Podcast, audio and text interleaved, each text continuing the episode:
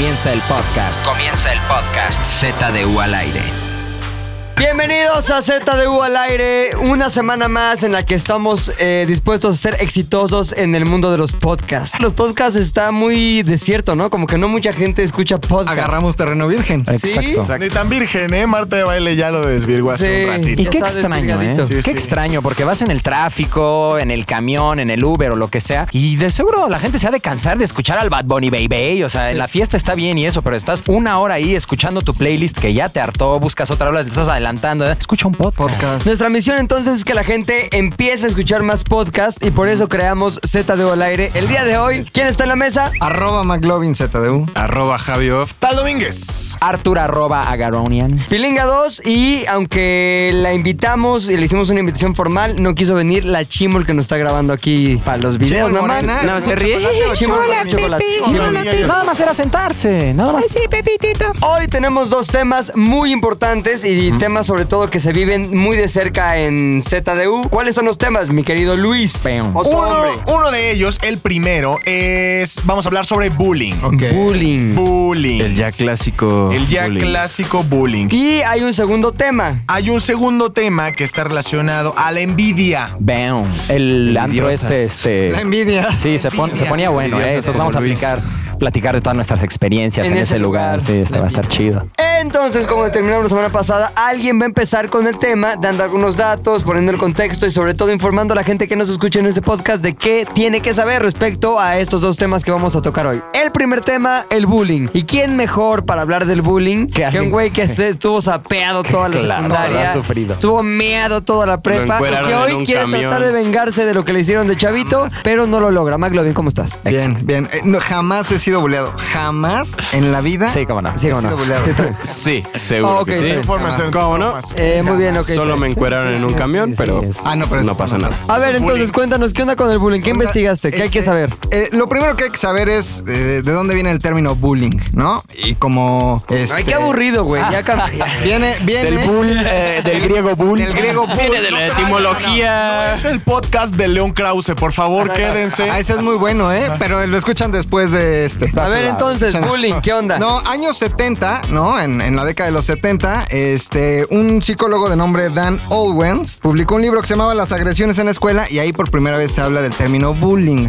¿A qué se refería el bullying? Pues a pasarse de lanza, ¿no? A, a- a- a molestar, a sentirse superior, este, pero sin, sin aparente razón alguna y ahí empezó la boom del bullying hace 40 años. Ajá. Este, hace 40 años, si pensamos en México, Ahora, el bullying ya ha existido desde antes. Toda la vida. Nada más fue vida. ponerle un nombre porque es como, ¿cómo le ponemos esto que pasa en la escuela diario? Ah, ¿por qué no le ponemos bullying? Exactamente. Ahora, pasaron los años, más de 40 años después, y llegamos a México, ¿no? 2018, según la OCDE, la Organización para la Cooperación y el Desarrollo Económico, México es el primer lugar, el primero en el mundo en bullying infantil, es decir, en primarias y secundarias. ¿Y cómo lo miden, güey? O sea, con encuestas, con los niños. su hijo es bulleado, sí. No, con niños, a los niños les preguntan directamente en las escuelas si han sufrido bullying y de todo el universo de niños que van a la primaria, a la secundaria en México, 18 millones más o menos dicen que sí son bulleados, que sufren bullying más que cualquier otro. Pero ¿en qué punto deja de ser cábula y empieza a ser bullying? Correcto. Hay que ver qué porcentaje, qué per- porcentaje de esos niños eran mentirosos. Ahora, si recuerdan cuando nosotros éramos más chicos, o sea, sé que somos de generaciones diferentes, pero no había tal cosa como bullying en cuestión de que no le entres al bullying. O sea, era la, la dinámica normal de la escuela, güey. Sí, claro. ¿En qué momento se transforma la dinámica normal de la escuela a, oye, no, ya está muy pasado de lanza, yo creo que pues ya hay que llevarlo al psiquiatra?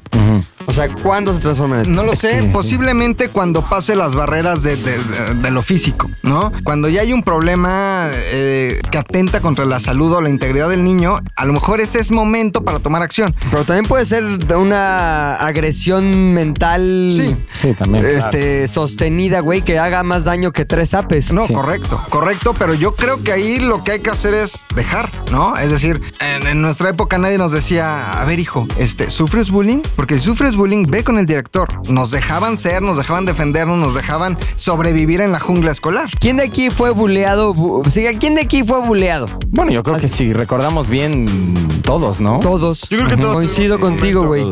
Todos, y no es porque, ah, qué tontos, A mí bien sapeados. No puede Tenía ser. unas orejotas, tenía unas Pero, orejotas en la pero todos fuimos víctimas y victimarios en algún momento, güey. ¿Están de acuerdo? Sí. O así, por lo menos recuerdo Sí, Sí, los años Totalmente de 80. acuerdo. Sí. Pero es que también en México es bien difícil eso porque la línea es muy delgada. Con los mejores amigos, la forma de diversión o donde más risas hay es cuando se hace la cábula de, eh, pinche Ramón, parece que traes la camisa de tu mamá y no sé qué. Y todas son risas y se toman Ramón, bien. pero sí. Pero ya cuando no son mejores amigos, eh, se dicen lo mismo, pero ahora ofende. Creo Exacto. que el bullying depende mucho, o que le llamen bullying, de los papás. O sea, si pasa esta cábula y llegas a tu casa y es como, ah, pasó esto, tu papá te va a decir, pues fue una cábula y no hay pedo, y mañana llegas y los saludas y son tus cuates. Depende qué papá. O es el otro papá que es, ay, no, creo que aquí ya hay un problema psicológico y creo que le está haciendo mal y vamos a llevarlo acá. Y entonces ya se vuelve un problema mucho más grande que lo que en realidad puede ser. O cuando el, el bullying se convierte en una decisión de suicidio, por ejemplo. O sea, creo que si en algún momento, creo que si en algún momento alguien hubiera tomado acción, a lo mejor el final de algún caso no pudo haber sido tan trágico. Pero de repente el bullying sí tiene ya hoy unos, unos límites bastante extremos en donde sí hay que tomar acción. Ahora, ¿están de acuerdo que hay bullying cagado y bullying que no está cagado? Sí. O sea, ya cuando un güey, digamos un oso hombre, tiene más así forje que, digamos, un McLovin. Si fuera eh, la misma relación que tienen, pero en la escuela, si el oso hombre pusiera, le pusiera de zapes a McLovin, nada más así porque sí, así, voy a tirar algo al bote de basura, pim, zape. Este, voy a sacar punta, pim, zape. Este, oiga, mis puedo ir pim, zape el McLovin. Entonces, como que dirías, ¿qué pasado de lanza el pinche oso hombre? Porque pesa lo doble que McLovin. Tal vez el Exacto. Eh, tal vez el triple. Cuádruple, diría yo. Pero no hay razón alguna, nadie se está riendo, es nada más solo quererlo agre- agredir. Entonces yo creo que realmente el bullying tenía, incluso cuando nosotros le entrábamos a ser bulleados o a bullear, tenía límites muy sencillos que eran los límites de la comedia, creo yo. ¿Cuáles dirían que son los límites de la comedia? Es que ve, por ejemplo, en el caso que tú mencionas, creo que tiene mucho que ver el quórum que tenga el, el güey que agrede. Porque va a llegar un momento en el sexto zape en el que la gente se va a dejar reír. Y entonces él lo va a dejar de hacer porque se da cuenta que ya no es relevante para Es el que ahí ya no hay comedia. O sea, ahí ya no hay comedia. Ajá. Es. eh. Entonces, desde el momento en el que hay risa, por de, de quien sea, falta, basta un güey, o sea, basta una risa para que él tenga gasolina de hacerlo para hacerlo de nuevo. Ajá. Entonces, en el momento en el que puede ser el primer zape, el segundo o el décimo, en el momento en el que deje de haber risas, ya ese güey mismo va a decir, "Ah, ok, ya no soy chistoso. O no, güey, porque hay güeyes también que son súper tarados que lo siguen haciendo aunque ya no da risa, güey. Y creo que ahí también está, o sea, también la inteligencia está involucra- involucrada en el bullying, güey. Y la comedia del bullying.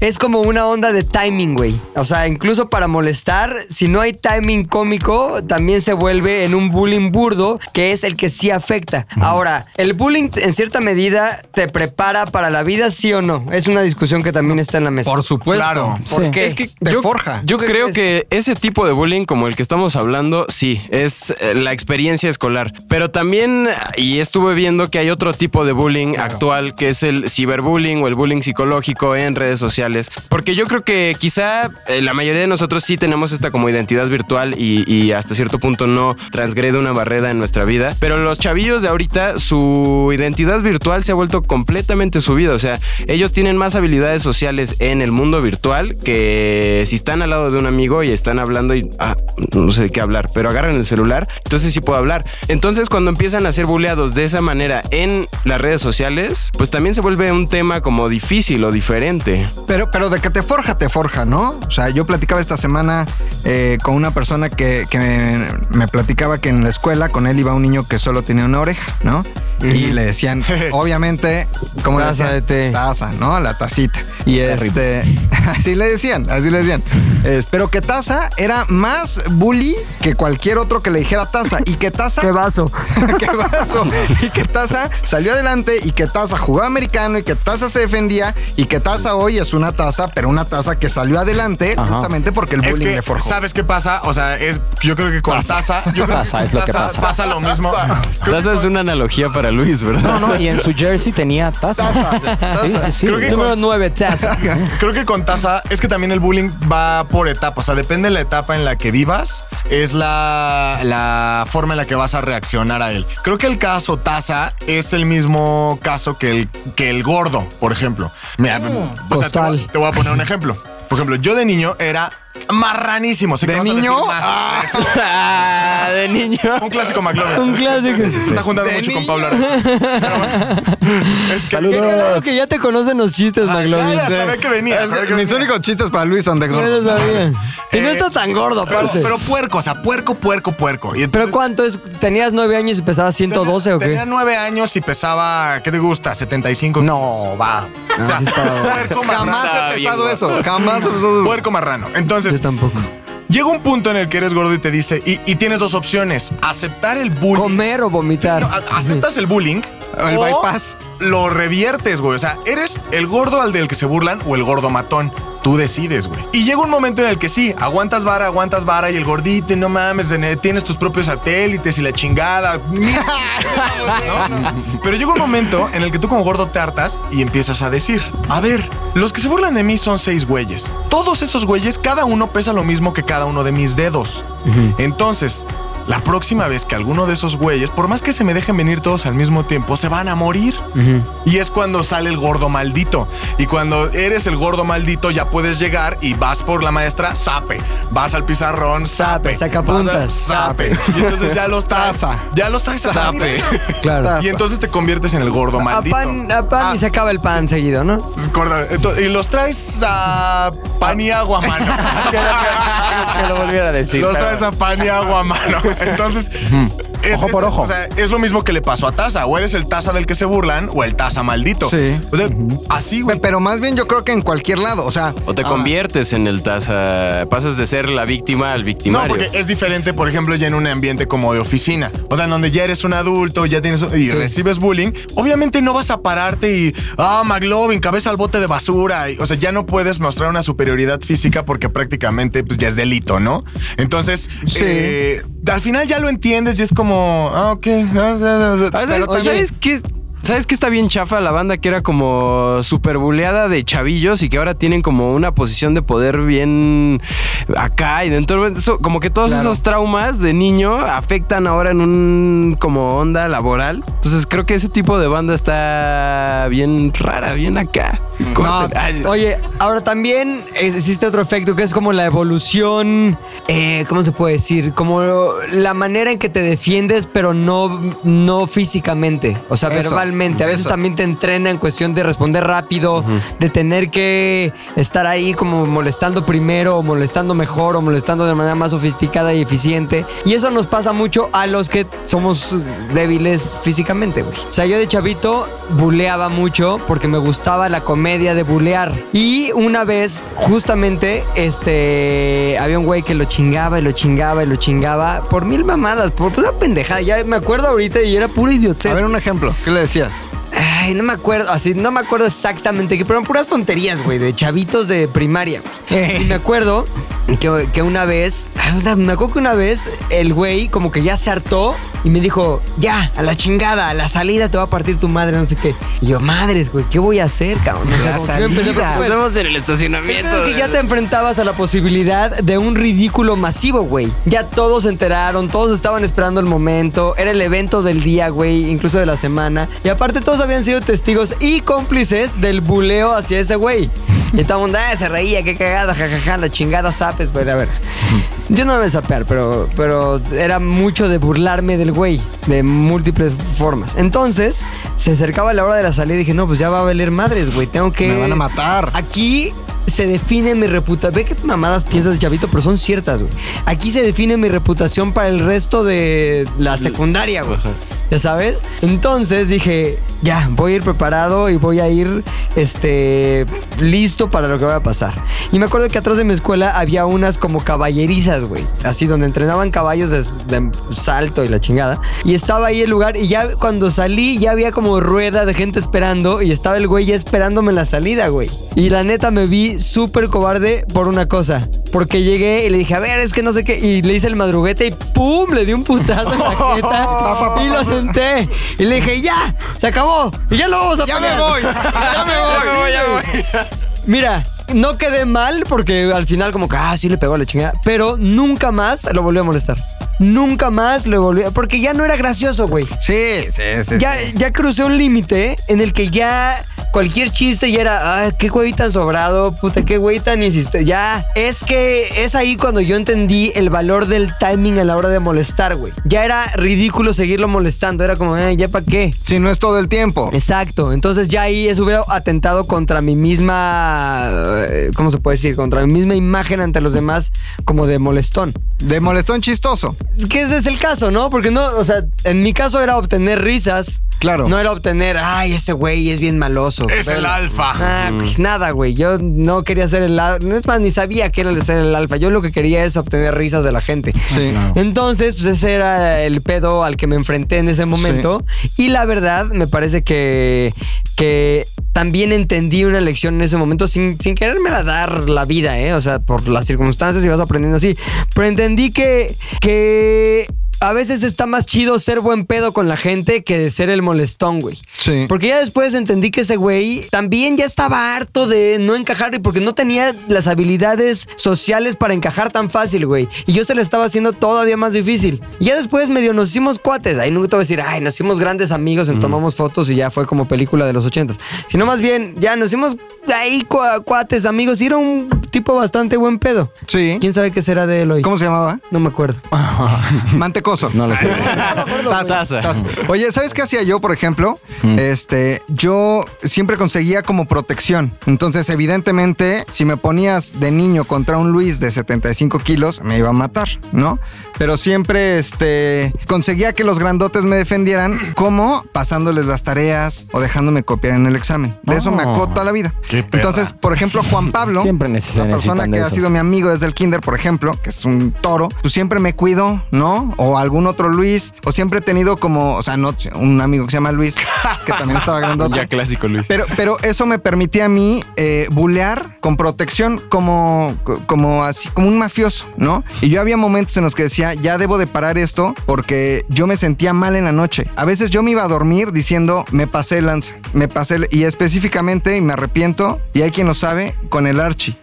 El Archie, La Yes, el Archie. no, sí, el el Archie. Archie, tú, tú lo conociste Sí, en algún sí, momento. sí, sí, un, el Archie. un artículo Y me contaste lo del Archie. Solo significa El- que creciste en Me sé, la, me sé la historia de Archie, es muy... El Archie, el Archie en la prepa, eh, les pedí que lo amarráramos a una silla. Lo subimos a una tarima y le, le- le pintamos cosas en el pizarrón y le empezamos a aventar bolitas. Pero ya a un nivel donde las bolitas pasaron a zapes, a golpes y pasó el límite de lo chistoso. Y Archie era una persona como muy tímida y como muy, eh, eh, ¿cómo se dice? Como muy ensimismada Retraída. retraída y como ensimismada, ¿no? Y Archie nos acusó, lloró, pasó el tiempo y hace un par de años me encontré a Archie vendiendo libros en la calle de, de- de libros usados. No pudo acabar la prepa. No digo que este acto que, que- que del que fui parte haya impedido que acabara la prepa. Ay, obvio sí, güey. Destruiste la vida. No, y, y- y lo vimos y se me acercó y me dijo, este, Villanueva. Y yo, ¿qué pasó, Archie? Pero ni me acuerdo cómo se llama Archie. Y me ofreció libros usados y le dije, oye, no, que ya no traigo dinero, pero déjame tus datos y luego nos vemos o te paso unos libros que yo tengo para que los vendas. Sí, qué buena onda. Este, gracias y este, pues qué gusto verte. Y me sentí bien mal porque fue como una cachetada del destino cuando, cuando dije, chin, con, con él me pasé lanza y a lo mejor algo tenía o algo pasaba en su vida o en su contexto familiar y yo me pasé lanza con el Archie y sí me sentí bien mal y desde ahí he tratado de controlar el, el- el cómo me comporto con las personas. A veces no lo puedo, pero, pero lo he tratado de controlar. Cachetada con guante blanco me dio la vida. No puede ser. Sí, sí, pobre Archie. Pobre locura. Archie, sí, yo me acuerdo y lo conocí. Y, tú lo conociste, el Archie. Sí, sí, se veía muy buena onda. Lo- estábamos en. Tortas Parque Armenia, que es Parque España, pero le decimos Armenia porque el Einstein que hay ahí lo donó a Armenia. Ya sé cuál, ya sé. Este, Y ahí qué llegó, historias, eh. Fíjate No, que yo tengo una similar, pero afortunadamente yo eh, no sufrí tanto de bullying porque pues llegué a México a los 7 años y no pude entrar a primaria. Entré casi a los 8 años a primaria y había niños de 5 años. Y en segundo de, de primaria, tercero, siempre era el más grande. Pero tengo una anécdota, rapidísimo se los cuento. Yo estaba en el Simón Bolívar de Galicia y este, atrás del Cine Manacar, que ya no lo es. Y me acuerdo que estaban construyendo y había unas tablas de madera, ¿no? Entonces, eh, yo me acuerdo que estaba guardando cosas en mi mochila. En eso siento que me dan en las nalgas, así un tablazo. ¡Pras! Casi me rompe la tabla y volteo, ¿qué pedo, eh? Y, El volteo, Archie. y era, no, y era mi único amigo que se llamaba Carlos, ¿no? Y se empieza a reír y yo, no mames, culero, vas a ver, eh. Y me dolió así un buen, ¿no? En fin, pasó el tiempo y en el recreo veo a Carlos tomando de los bebederos y al lado de mí las maderas estas, ¿no? Los que estaban afuera del baño. Ajá, entonces, ajá. y empieza chereng, chereng, agarro la tabla y digo, me voy a vengar, ¿no? Me voy acercando, él así como parando las nalgas, como en los Simpsons de esas que está así como. Homero por la cosa, vean, en fin. Llego corriendo y el tablazo de mi vida. Creo que se rompió la tabla, ¿no? Le ¡pah! y se parte en dos. Íbamos en segundo de primaria, ¿no? No, Digo, igual lo estoy exagerando, pero le meto el golpe de su vida. En eso voltea a Carlos y era una persona idéntica a Carlos, pero no era Carlos. Era un güey de quinto de primaria y yo estaba Neta. en segundo. Ajá. Entonces me espanto y no sé qué hacer. Se voltea y me dice, ¿qué pedo? ¿No? Como que, güey, le saqué sangre al güey, ¿no? Entonces me volteo y empiezo a correr y me empieza a perseguir. Oh, terrible. Me alcanzó, me tiró y me metió como cinco patadas horribles. De verdad, me quedó morada la costilla. Una historia horrible. Me quedé ahí en el piso y se fue. Eh, ese es el único bullying que he sufrido porque No, era mayor que yo. Pero y- aprendiste que. no Aprendí que una reflexión ¿no? de que mm, eh, sí, y si no he visto bien a la persona, y me ha pasado, ¿eh? que digo, ¿qué pedo, güey? Y no es la persona. Yo, ah, perdón. Pero entonces sí, hay que estar a las vivas. Es una historia graciosa Sí. más que algo. El sufrido. Carlos. El Carlos. Saludos al buen Es Carlos. chistoso Yo, yo, yo. cuando, regresando un poquito, que decía, te llamaban Villanueva, ¿no? Yo me acuerdo que me- odiaba que me decían Arvide. No sé por qué había esta tendencia de llamarle a todos Arvide. por sus apellidos. Pero sí, en, en bullying la verdad es que yo me estiré como rápido, entonces la verdad no me molestaban tanto. Entonces empezaba como a, pues, a molestar a mis amiguis y de pronto había como videos de mi jefe así, este, pues que le quitaba como la gorra a uno de mis amigos, así. Entonces como que iba ahí como tratando de quedar bien con los demás. Y un día mis amigos me dicen, había, sí, un güey enorme, como en, no sé, el de sexto de primaria, yo iba como en tercero de primaria. Y en eso había como unas pelotitas con lodo. Y me dicen, ay, a que no le avientas la pelotita a este, ya no me acuerdo, Abel, creo que se llama. Abel. Algo así. Abel, Entonces, la y en eso estaba de espaldas. Y digo, ah, sí, claro que sí. Entonces agarro la pelota y se la avienta así, le da justo en la espalda y voltea. Uy. ¿Quién fue? Y todos mis amigos, así, casi señalándome. Él, él, él, él fue. Y yo, ¿qué, qué, qué? Entonces me volteé, empecé a correr igual. De pronto nada más siento un madrazo así que salí volando hasta la pared de, de la escuela y salí como, ah, me quedé sin aire y dije, ¿qué pasó? Ah, no, me vuelves a aventar eso, eres un pi, pi, pi, pi, pi, pi, pi, pi. Y de ese, en ¿Desde ese momento. Te lo dijo de su bochillo, sí. y ese momento ya nunca volví a molestar a nadie y la verdad es que pues también aprendí mi lección en cuanto al bullying. Cuando pasa a ser ya algo físico, pues dices, ay, no. Lo mejor físico está no". gandalla, ¿no? Lo físico está gandallón. Sí, sí, sí. El o sea, Total. En mi caso, por ejemplo, bueno, yo siempre eh, traté de hacer el bien a partir del bullying. Digo, al principio sí, me bulleaban por ser el gordito hasta que me, me hice el gordito malo. ¿Sí con- fuiste el gordito malo? Sí, porque eras, era eso o te morías. O sea, ¿Por qué? Era, ¿Por qué? era vivir o morir. Tienes que ser el gordito gandalla. Estamos hablando de la secundaria, ¿ok? En la primaria. La primaria. Después pasé a la secundaria y ya éramos como los chicos cool, pero ya éramos gandallas con los bullies. Entonces eh, veíamos, ya cuando ibas en tercero o segundo, eh, los chavitos como débiles de la escuela siempre eran buleados por otros güeyes que se sentían o eran güeyes gigantes o eran Rodrigos, como padrinos con guaruras. Padrinos con Entonces, guaruras. Siempre era. Y entonces nuestro objetivo era ser gandallas con ellos. Entonces, eh, normalmente agarrábamos, no sé, pistolas de agua, pero les poníamos agua oxigenada. Entonces los mojábamos y al otro día llegaban como todos dálmatas, güey. Eso lo viste en una película. Y después, Puro choro. Te lo juro. eh, hacíamos, no sé, los, ama- los, los pegábamos con Durex a, la- a sus bancas. Era un, El Archie. Era un ya clásico Archie. Eh, mil y un cosas, ¿no? De sin, en el patio agarraban, jugábamos básquetbol todos, pero simplemente nosotros nos dedicábamos a aventarles la pelota en la cara a las personas. O sea, pero eras Eh, justiciero eh, del bullying o, o eras bully. Era justiciero bully, O sea, eras como Batman. molestabas a los que hacían gordo de bullying, pero haciendo bullying también. También. No estoy diciendo que era lo correcto, solo estoy diciendo que lo disfrutaba. Eso Y en general, o sea, estuve muy. Yo jugué fútbol americano. Los que jugaron fútbol americano en algún equipo saben el nivel de bullying que hay en esos lugares. O sea. Ahí sí está cañón, está institucionalizado el bullying. Ahí si te dejas un, un poco, un poco, Ya valiste un más. poquito de debilidad, ya estás frito y eres su perra para toda la vida, porque vas a verlos toda la vida. Claro. Entonces tienes Bueno, que unos ser años, unos años de los 6 a los que te gusta, 22, 23. es, Está bien. sí, entonces tienes que Los ser- otros 70 no importa. Sí, no. Pero sí, me divertía mucho hacerle daño a las personas que hacían daño. No me arrepiento de nada. Los que lloraron, si les causé traumas, si me los encuentro vendiendo libros, no me voy a sentir No, mal. yo sí hay Lo cosas de las disfruté. que me arrepiento. Yo sí me siento mal de, de cosas que hice, pero aprendí a no volverlas a hacer. Hablando de, de cómo el pasado viene y te recuerda que a lo mejor no fuiste tan chido en una época, a mí hace no tanto, a ver, déjame ver cuándo fue esto. Bueno, hace ya hace como tres años. Me llegó un mensaje hacia mi Facebook, yo estaba viviendo la vida al máximo y en eso me llega un mensaje que dice, después de tantos años y mira quién encontré. La verdad es una grata sorpresa para mí porque sí hay varias cosas que me gustaría decirte, pero antes que nada quiero agradecerte. Dije, ah, pues qué chido, ¿no? Qué buena onda, qué buena Pues onda. sí, agradecerte por ser mi bully en secundaria.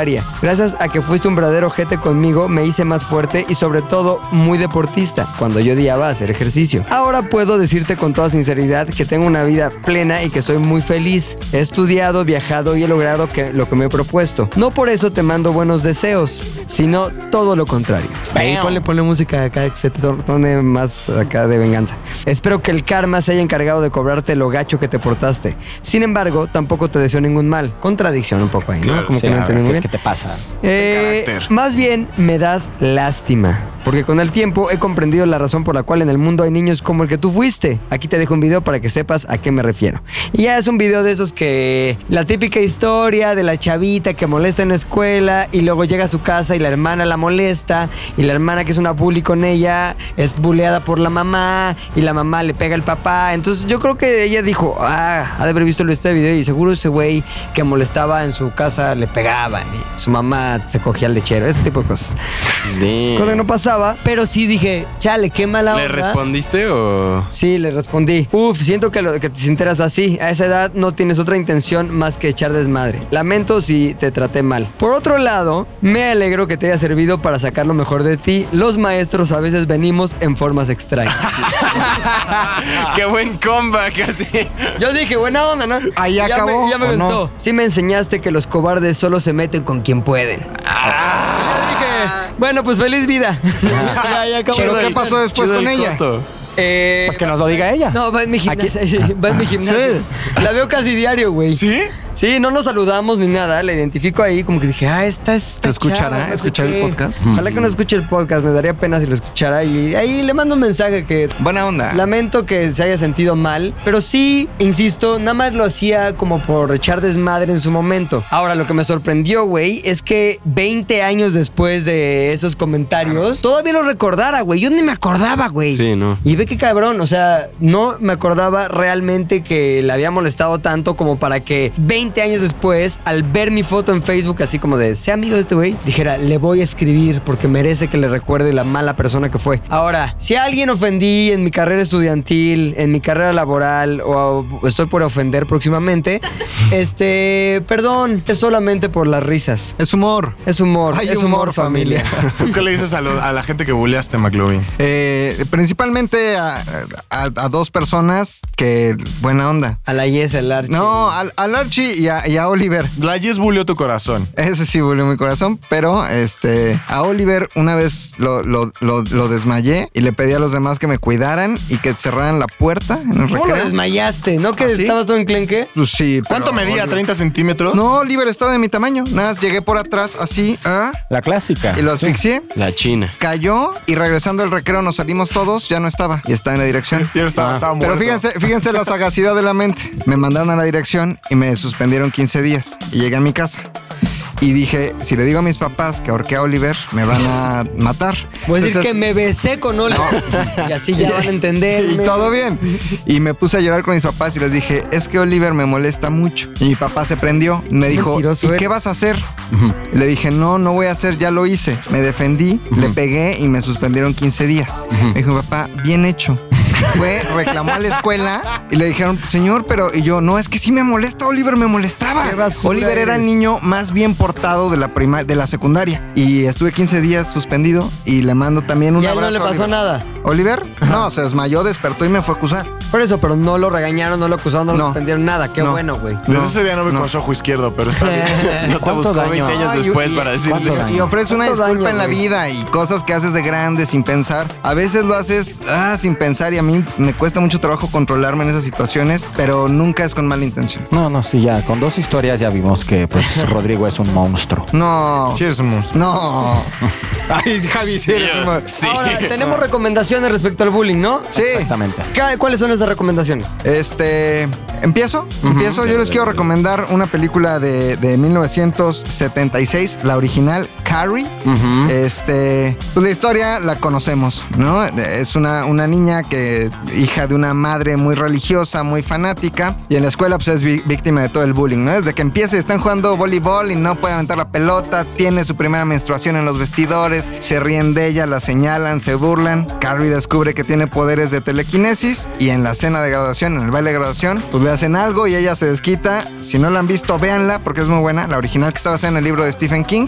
Nada más que en el libro ella era gorda y en la película eh, Es linda. la pusieron linda y Ni flaquita. tan linda, ¿no? Tenía cara Muy como de pecosa. Skeletor, güey. Pero con la sangre se ve linda. Pero bueno, pues no estaba acá. Este, véanla, ¿por qué? Porque habla de las consecuencias del bullying. Exactamente. Telequinesea a todos Exacto, los poderes. Ah, y hasta ella se telequinesea. Ajá. ¿Ah? Bueno, ya todos estos años después Hay se puede spoilers de hace sí. 40 años. Exactamente. Es una mutante, vamos. Se telequinesea al final y ahí se queda. Tú, A mí me gustaría que, que vieran Super Cool.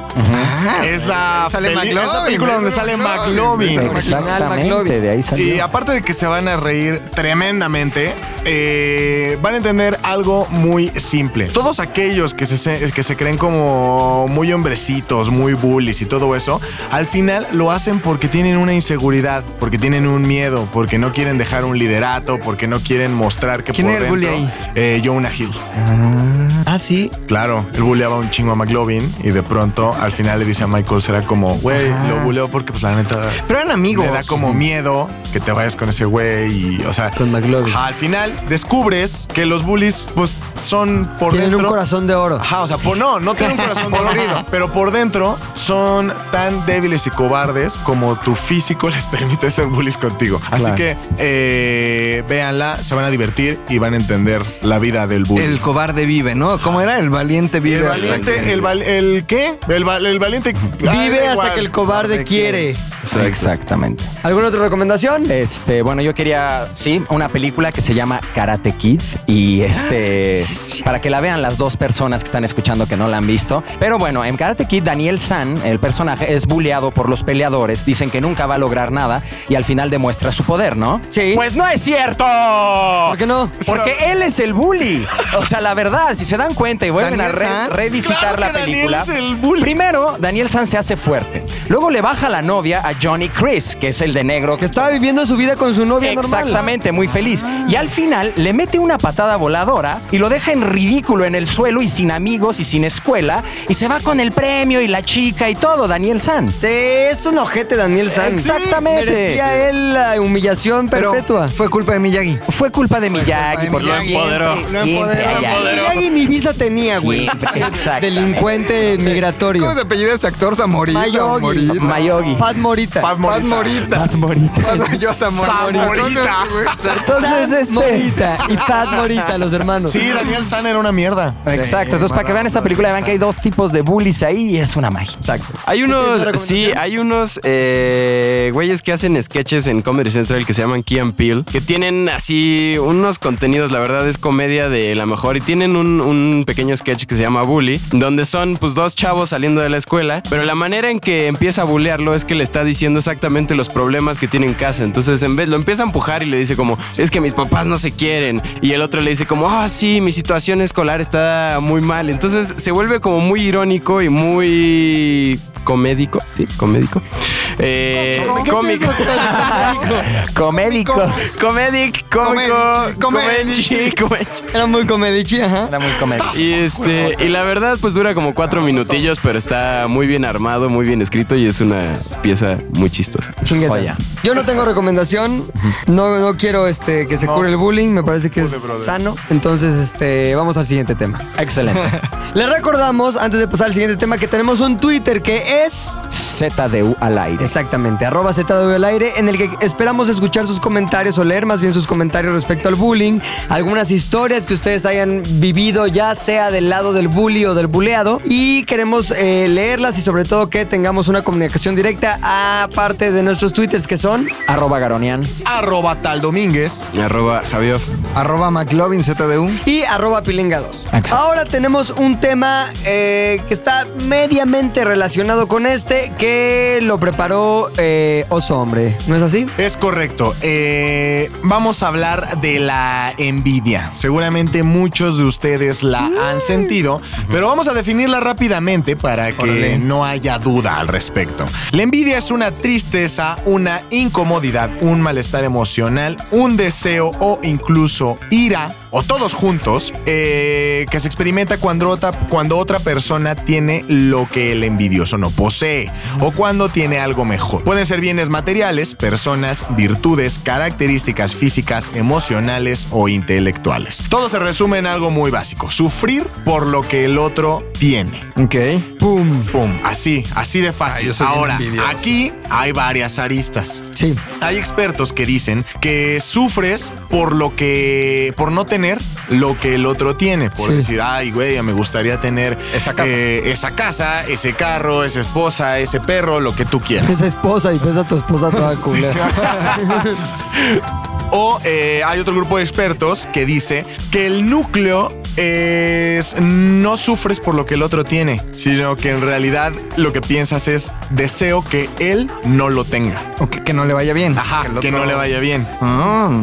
Entonces, aquí es donde hay... ¿Pero son dos versiones o son dos posibilidades? Son dos versiones. Ajá. O sea, unos dicen que es una cosa y otros dicen Y que es otra dicen que cosa. es otra cosa. O Ah. no hay nadie que diga se puede dar de las dos Sí, maneras. a mí me pasa También hay gente, o sea, a mí me- esas dos en Siempre. momento, siempre. O sea, puede ser que sean las dos al mismo tiempo, pero generalmente o es una o es otra. Ajá. Y también eh, a partir de eso vienen muchas teorías. Una que platicábamos Pepe eh, y yo el otro día, que también está sustentada eh, con un estudio de la Universidad de Stanford que dice que normalmente eh, el sujeto al que le tenemos mayor envidia o a las personas a las que tenemos más envidia es a nuestros allegados, a un amigo, a un conocido, Claro. a un familiar. ¿Por qué? Porque vemos, o sea, lo vemos tan cercano que cuando él logra cosas como comprarse un carro de lujo o un carro normal, simplemente Viajar. comprar O éxito. viajar, tener un doctorado, Lo que tú quieras, eh, nosotros al ver a esa persona tan cercana a nosotros decimos o pensamos, madres, yo también pude haberlo hecho porque al final somos iguales, corríamos juntos, vivimos juntos, él está a un lado de mí, ¿por qué yo no lo puedo hacer?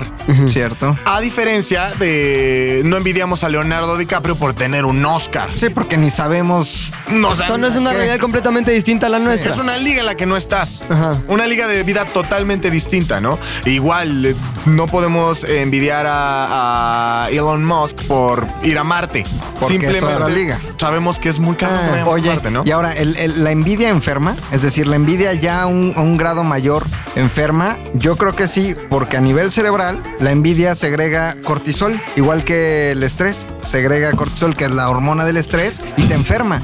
Es decir, eh, la envidia te enferma físicamente en un grado mayor, te hace sentir mal, te duele el estómago, te duele la cabeza, ah, me siento mal, ya me enfermé por envidia. O sea, sí te puede enfermar, la envidia de la mala, ¿no? Claro, claro. No hay envidia No hay buena. envidia buena. Te puede- de la buena. No hay envidia de la buena. Y te puede llevar a hacer cosas terribles. Eso es, es como de las consecuencias peores. Tener tanta envidia por una mujer que anda con un hombre que ser capaz de desfigurarle la cara a la mujer para que el hombre te dé ese tipo de locuras que veo en las noticias rusas. Es que puede desarrollarse en dos sentidos, ¿no? La envidia que te, que te sirve como aliciente para tú tomar ciertas acciones que puedan llevarte a una realidad como la que envidias. Ejemplo, ese güey le está yendo poca madre, este, está haciendo muy bien lo que yo quisiera hacer de igual manera y entonces tú te preparas, estudias, te involucras con los temas que te interesan para llegar ahí y resulta como pues, un potenciador de, tus de tus habilidades y sobre todo de, de- tus posibilidades. Y la otra, la que dice Agaronean precisamente es aquella envidia que ante la imposibilidad, por lo menos cercana, de llegar o de tener lo que esa persona tiene y tú no tienes, deseas destruir esa, esa realidad. Es más, la belleza ajena la destruyes con ácido. Este, La riqueza ajena la le riqueza secuestras al hijo. le secuestras al- ¿no? Ese tipo de cosas que son como la semilla de uno de los peores actos de la vida. O sea, la envidia puede ser la semilla de un acto de superación o la semilla de, de los actos más O sea, se bajos y odio. terribles de la vida, porque se hace odio. Claro, por supuesto, la envidia puede terminar en arranques de ira, que es lo más peligroso, cuando no sabes cómo controlar este sentimiento, porque es totalmente natural. Sí. O sea, en algún momento, eh, por más que la Biblia lo diga, o sea, no envidiarás las cosas de los demás, la mujer de tu prójimo o algo así, no es ustedes, pero por lo menos a mí, suponiendo que sigo todos los parámetros eh, morales, a mí me gusta Shakira, y Shakira es la mujer de otro güey.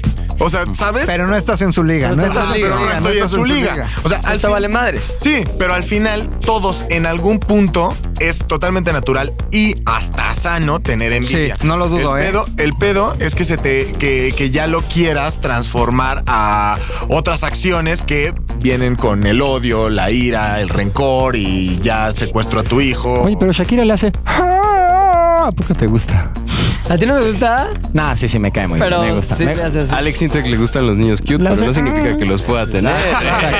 Yo creo que la otra palabra en vez de envidia es motivación, ¿no? O sea, yo- Pero nace de la envidia. Nace de la güey. envidia. Exacto. O sea, yo me acuerdo que eh, estábamos en un cuernavacazo cuando teníamos 20 años y Ronaldo, Cristiano Ronaldo, estaba jugando con el Manchester la final de la Champions. Y me acuerdo que al final, cuando ganó, pues sabíamos que tenía 20 años. Yo estaba con todos mis amigos de 20 años y llegó y dijo: Yo siento que la constancia es lo que hace que seas bueno en el fútbol.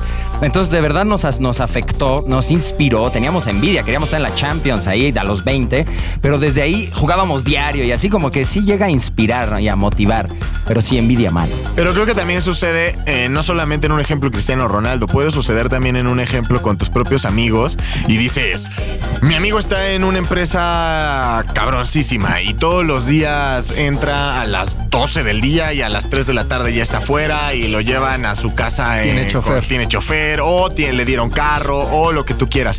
Güey, puede ser tu mejor amigo y de verdad puedes tener un sentimiento de me da mucho gusto que le esté yendo bien, pero al mismo tiempo tienes este pedo de no estaría mal tener lo mismo. Sí, ahora, ese sentimiento se, se determinaría si tú tuvieras lo mismo, güey. Sí. Eh, eh, mira, es, es una realidad que la envidia, como tú dices, tiene que ver con alguien más cercano tiene lo que a mí me gustaría tener. Estamos en la misma circunstancia y en la misma cadena de posibilidades. Podríamos ser ambos merecedores y no solo merecedores, sino obtener lo mismo a través del el trabajo y nuestros, en nuestra inteligencia, por así decirlo. Pero el hecho de que no lo tengas te empieza a afectar, aunque sea tu amigo, tu hermano, alguien de tu familia, así. ¿Por qué? Porque el verlo tan cerca y tan lejos es lo que realmente te afecta. Ahora, eh, ese tipo de sentimientos son muy difíciles de reconocer. Casi nadie lo reconoce. La otra vez estaba justo leyendo sobre la envidia y decía que los sentimientos de envidia a veces eh, se reconocen menos que otros sentimientos que son como todavía peores. Lo ponía el otro día el ejemplo también es, hay gente que reconoce más de yo mataría a un güey en un estado de ira que yo envidio a un amigo. Les es menos difícil aceptar Claro. eso, que es un acto mucho peor que decir, pues sí, acepto que le tengo envidia a un amigo.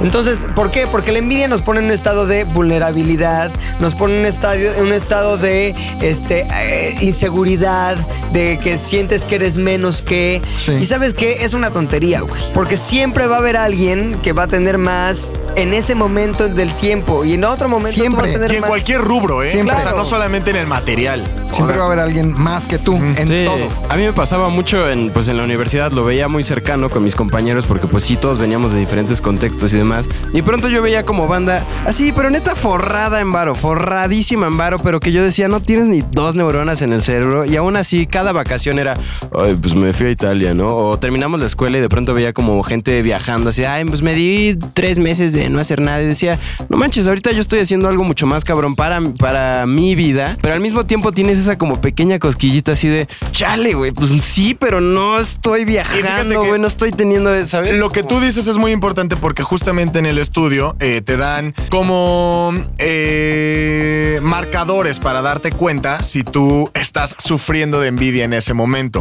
Uno de ellos es justamente lo que acaba de suceder con Javi, ¿no? Que dice, eh, tienen todo el varo del mundo, pero no tienen una sola neurona. Entonces es esta parte de, uno, reconoces lo que tiene el otro, pero inmediatamente tratas de Tiene poner algo. del otro Como lado defensa, de la como balanza. defensa. Ajá. Porque también hay ricos inteligentes, Ajá. ¿no? Oye, claro, sí, sí, es sí. como en Los Simpson, güey, cuando le dice Lenny a Homero, los ricos creen que son felices desde que nacen hasta que se mueren, pero Sí. créeme, no lo son.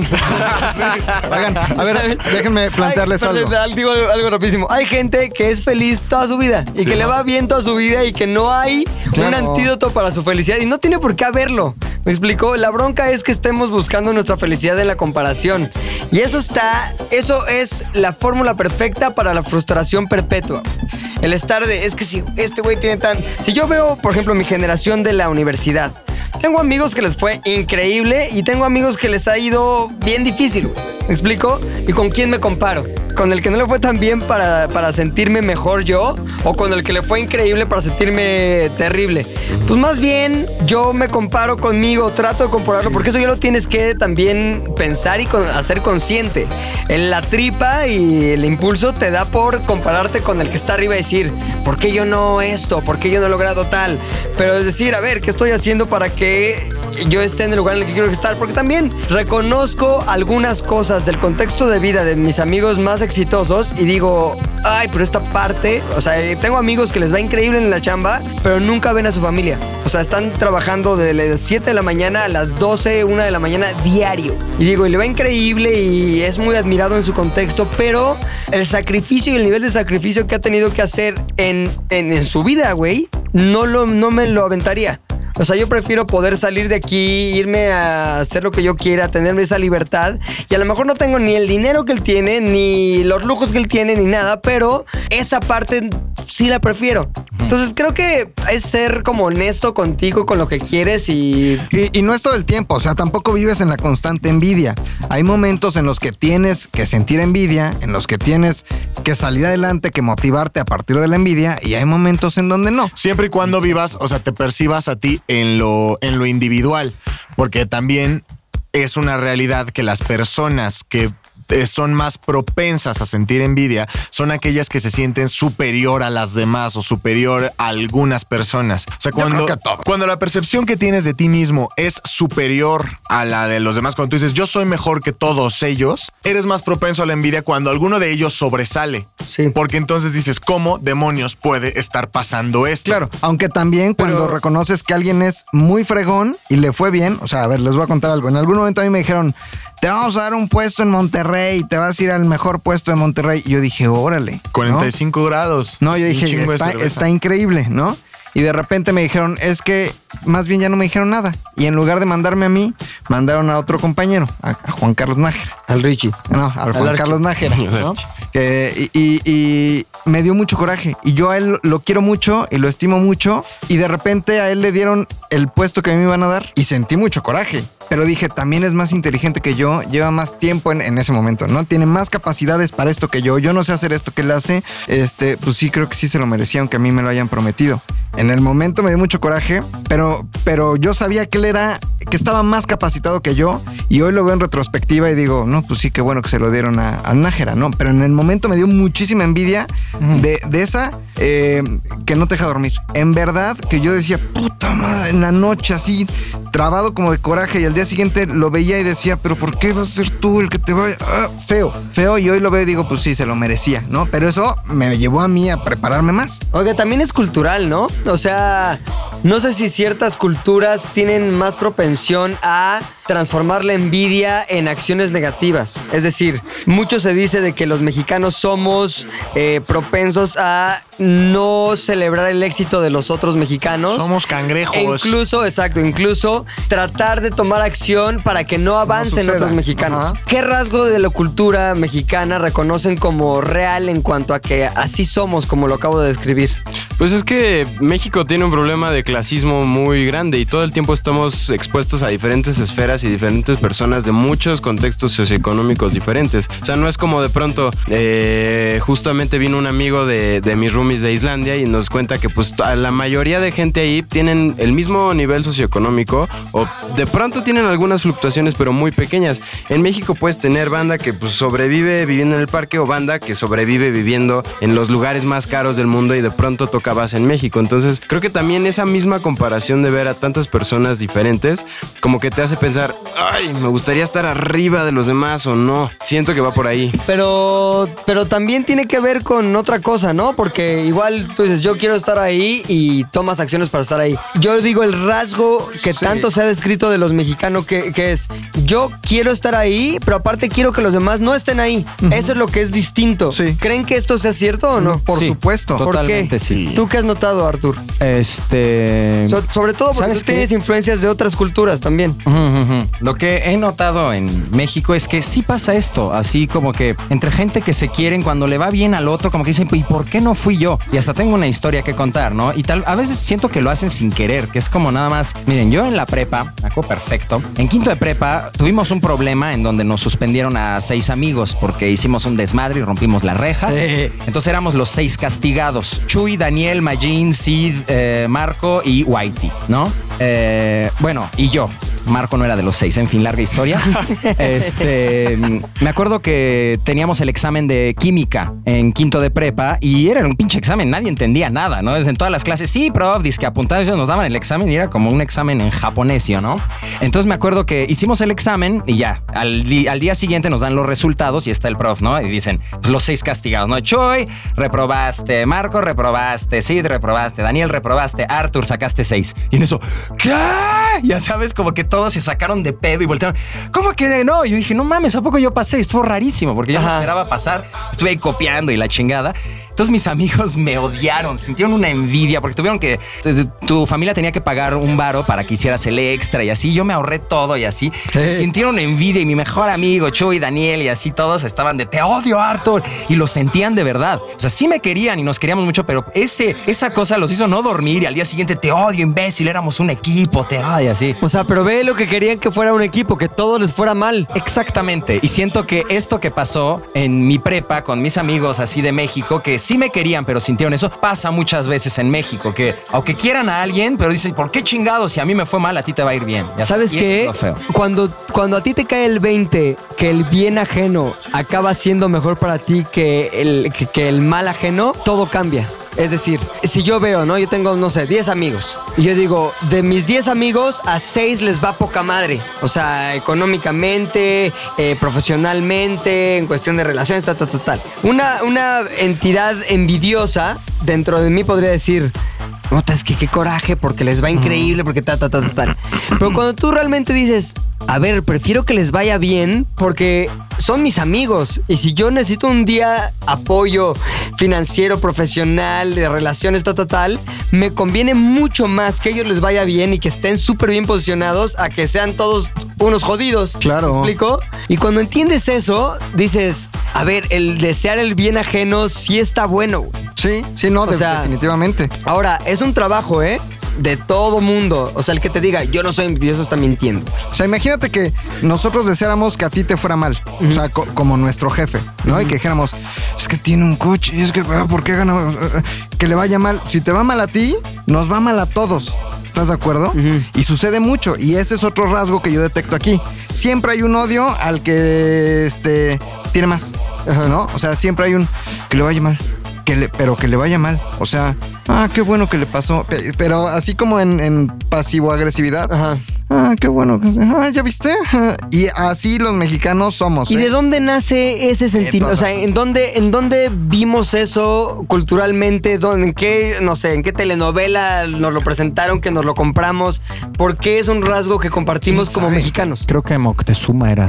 Eh, era bien envidioso. Viene de Hernán Cortés, No ese sé. maldito. O sea, eh, y no quiero decir que todos, ¿no? Pero, pero eh, sí hay como un sector de la población que es, ah, ah, o, ah, chagüerito, güey, qué bueno que se te ponchó la llanta de tu Audi. O sea, ese tipo de cosas lo tenemos los mexicanos. A ver, como Tony que se ríe, dijo, sí es cierto, yo lo he sentido. O sea, sí es cierto. Lo- de repente como que aflora, ¿de dónde? Sí le echo la culpa a Televisa, ¿eh? Yo creo que... ¿Sí? No, no, quién sabe, quién sabe, quién sabe. Emilio Pero- La Rosa o algo así, ¿no? Como Pero- pobres y ricos o algo. Pero es cierto, o sea, y está muy chafa. Ahora, ¿qué se puede hacer para combatir eso? ¿Ustedes qué hacen en lo personal o qué harían o qué han identificado que, que- que funciona para que la sensación eh, irremediable de envidia que se presenta ante muchos detonadores pueda ser por lo menos curada de su emoción? Digo, en mi caso, por ejemplo, no sé si no está tan arraigado. Digo, evidentemente siento envidia, como todo sí. Pero no soy tan clavado en el sentido de, ah, me voy a amargar y ahora te odio y me voy a deprimir. Al contrario, simplemente trato como de, a ver, vive tu vida. Si a alguien le va más chido, a mí me pica cabrón la cresta. O sea, si alguien que yo veo que pues está como a mi par y le va chingón, eso para mí es como un picotazo de decir, bueno, ¿y tú no puedes, pendejo? O sea, me lo digo a mí mismo, ¿no? O sea, tú no puedes, cabrón, hacer lo mismo y entonces le chingas claro, más. eso. O sea, pero, o sea, yo, yo creo que doy pasos hacia adelante a través, motivado por el ardor. Ajá. Eso es mi caso. O sea, yo Correcto. veo, yo veo que a otro güey que estudió conmigo, que yo creía que era más idiota o lo que tú quieras, le está yendo chingón. Antes de, sí, sentirme mal y todo eso, porque tengo mis 30 segundos de decir, me lleva el demonio, es un idiota y le está yendo mejor. Los otros 30 segundos y a futuro siempre los uso para decir, esto no me puede estar pasando a mí. ¿Qué, qué me queda? Pues yo chingarle, porque si no, me voy a seguir sintiendo igual, e igual, e igual. Entonces yo avanzo, avanzo, avanzo. Llega un momento en el que ves hacia atrás y dices, ya lo dejé, o ya lo alcancé, o simplemente llegas a una satisfacción personal de qué chingón que yo hice esto y ahorita estoy aquí, y ya hasta te- se te olvidó que la otra, que llegaste ahí motivado por el ardor de que la otra persona llegó, Sí. llegó lejos, ¿no? Sí, Yo creo que indudablemente eh, la solución, por lo menos para mí, está en encontrar un balance entre ser lo suficientemente ambicioso como para lograr tus metas e indudablemente eso nace a partir de la comparación con otras personas que están en, tu mismo rubro, pero también el ser lo suficientemente agradecido como para decir, ah, tengo lo suficiente, tengo las cosas, tengo cosas que me hacen sentir bien, tengo pues y quizá mejores cosas que otras personas que están en una situación pues eh, Similar. similar. Entonces, creo que está en encontrar ese pequeño balance entre encuentro la motivación para mejorarme y no, no dejar de superarme todos los días, pero también me detengo y hago una pausa en donde estoy, estoy bien y soy feliz con lo que tengo. muy bien. ¿Alguien más? Eh, Yo, yo diría que la solución sería entender, primero, eh, entender que, bueno, hay una cosa que si el éxito, cuando tienes éxito y no puedes compartirlo con nadie, pierde su valor, ¿sabes? Porque te, que te quedas solo, te das Sí. cuenta que estás así. Pero lo más importante es que el éxito no tiene valor si no lo conseguiste tú, o sea, si no fue algo que hiciste tú y ese éxito te vino a ti, o sea, si... Es como robar a alguien o que alguien escriba algo y de repente tú decir, ay, puedo decir que yo también lo escribí, ay, nos dieron un premio, qué chido, lo partimos en dos, que aunque lo partan en dos vas a ver tu mitad y tu corazón se va a sentir vacío.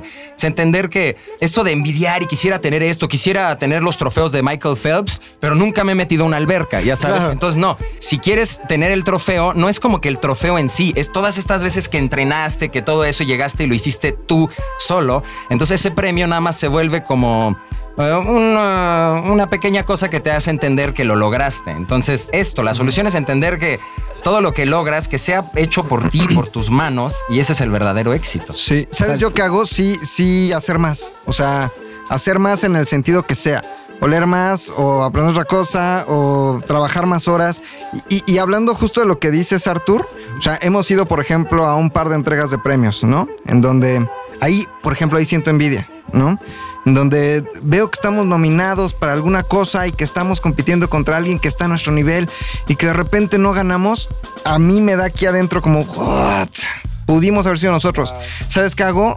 Trabajar más. O sea, hacer más para que un día yo pueda ser ese que recibe el premio, para que un día yo pueda decir, ah, ya lo tengo, a ver qué sigue. Pero es trabajar más. En el sentido que sea, más horas, leer más, estudiar otra cosa, aprender algo nuevo, pero trabajar más. Y es la única forma en la que yo puedo combatir eh, la envidia y, y- y- y me ha funcionado. Ahora, recomendaciones respecto a la envidia, cosas, películas, libros, canciones.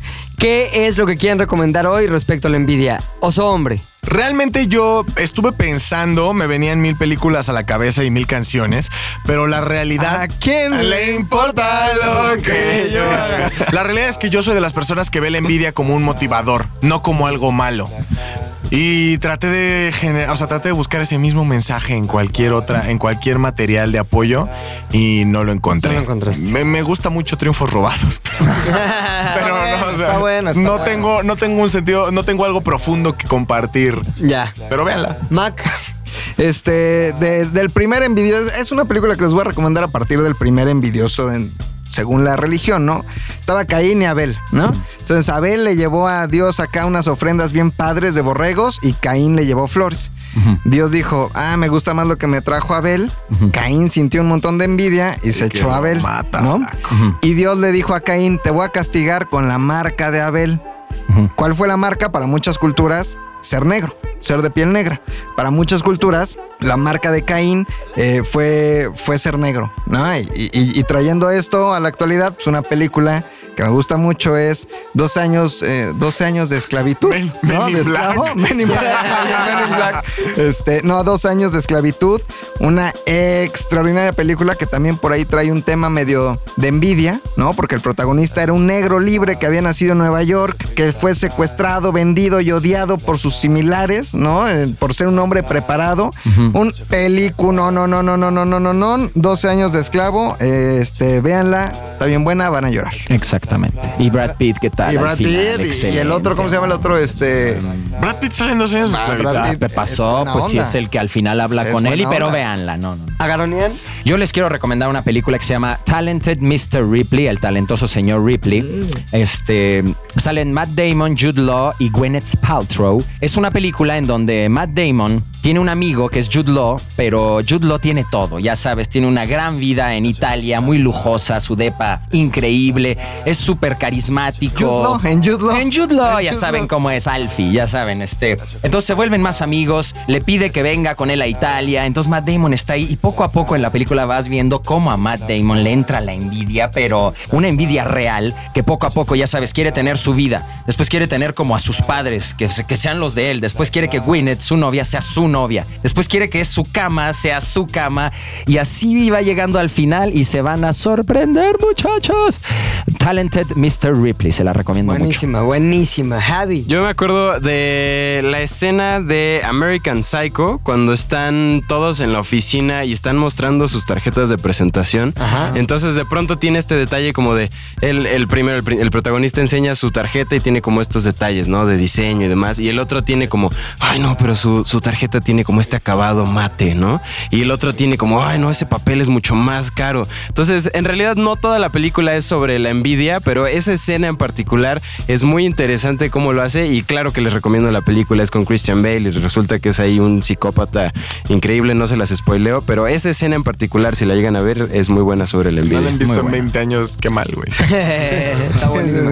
Eh, yo quiero recomendar una película que se llama Mozart. Ganó el Oscar en 1984. Y es muy interesante cómo eh, cuando hicieron esta película decidieron contar la vida de Mozart a través de una de las sensaciones o las emociones primitivas más fuertes que es la envidia. En este caso la envidia de Salieri, otro compositor muy famoso de esa época que tenía por Mozart. Y Mozart era el típico güey que al que, al que todo le sale bien de manera muy fácil. Entonces él escribía una cosa, Salieri se esforzaba, estudiaba, pasaba horas y horas y horas y horas puliendo algo y hacía una obra magnífica. Mozart echaba desmadre, estaba con viejas, vivía la vida al máximo, se sentaba dos horas y sacaba al- algo mucho más cañón que Salieri. Entonces, todo esto va haciendo que Salieri vaya creciendo en envidia y vaya creciendo en lo que él piensa que es injusticia. Es decir, yo me esfuerzo un buen, yo estoy aquí siendo constante, siendo disciplinado y este güey llega y simplemente con su magia hace algo mucho más cabrón que lo que yo estoy haciendo.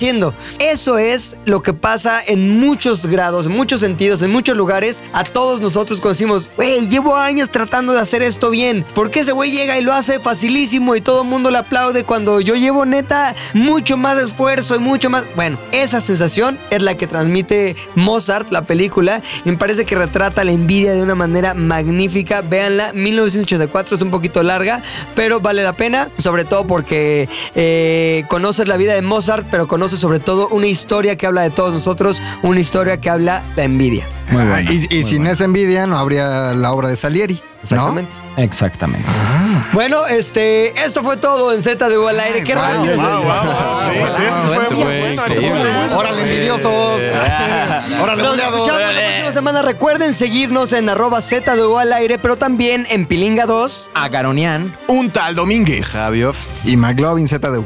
Muchas gracias y nos escuchamos la próxima semana. Yeah, wow, wow, wow. ZDU al aire es una producción de ZDU.